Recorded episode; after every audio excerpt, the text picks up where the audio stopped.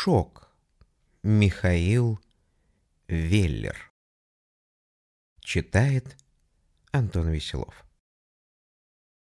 Пятый дивизион ленинградской милиции был не самый боевой. Он специализировался по охране кладбищ и памятников. Покойники же, равны как и памятники, им народ, в принципе, спокойный и к бесчинствам не склонный. По пустякам не беспокоят и взяток не дают. Поэтому милиционеры скучали. Подхалтуривали слегка, конечно, цветы с могил продавали, реже могильные плиты в новое владение, и тихой их службе коллеги завидовали. Вечная тишина, свежий воздух, от выпивки никто не отвлекает. Особенно завидовали дежурящим на Пискаревском кладбище. Там один сержант очень хороший промысел сообразил.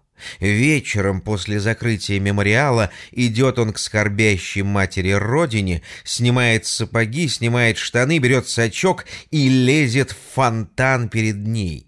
И тщательно тралит. А в тот фонтан интуристы весь день кидают на прощание монеты. Глупый обычай, но прибыльный. Ефрейтор на атасе стоит, рядовой горсти мелочи в мешочке пересыпает. Потом брат рядового, летчик на линии Ленинград-Хельсинки, летит с портфелем рассортированной валюты, экипажи-то не досматривают, и закупает на все колготки. Жена ефрейтора, продавщица, продает их мимо кассы, прибыль поровну. Такой сквозной бригадный подряд. Быть сержанту генералом.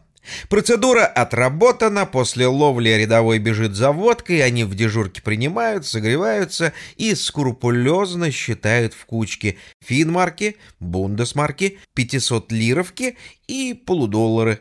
Выпьют, закурят и считают. Очень были службой довольны. Только сортира в дежурке не предусмотрено, а в общественной ночью под дождиком далеко и неохота, а тут сержанту в полночь приспичило по-большому. Вышел он, темь глухая, дождь шуршит, зашагнул в какую-то могильную чащу, присел, полы шинели на голову. Господи, помоги мне удачно отбомбиться. Употребил по назначению газетку на страже Родины, а встать не может. Он дергается, а его сзади с нечеловеческой силой тянут вниз. И тут, где-то далеко за кладбищем, часы бьют двенадцать ударов. Заверещал несчастный от ужаса, заупирался, но нет ему ходу, гнет его к сырой земле потусторонняя воля. Осквернил святое место, оскорбил прах, и костлявой рукой влечет его к себе покойник. Не вырваться, не вздохнуть и оглянуться нельзя, жутче смерти. Через полчаса вылезли подчиненные, куда запропастился. Низги во мраке, и только собака скулит в кустах гибельным воем.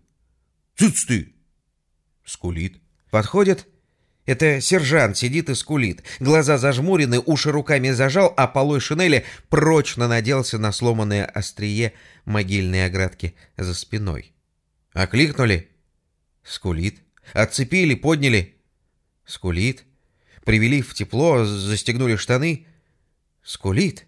Влили в него водки, крякнул. И дальше скулит. Сначала они, сообразив, что к чему, ржали до колик, потом испугались, потом надоело. «Хорош, мать твою! Все!» А он скулит. Утром на смене доложили и вызвали скорую.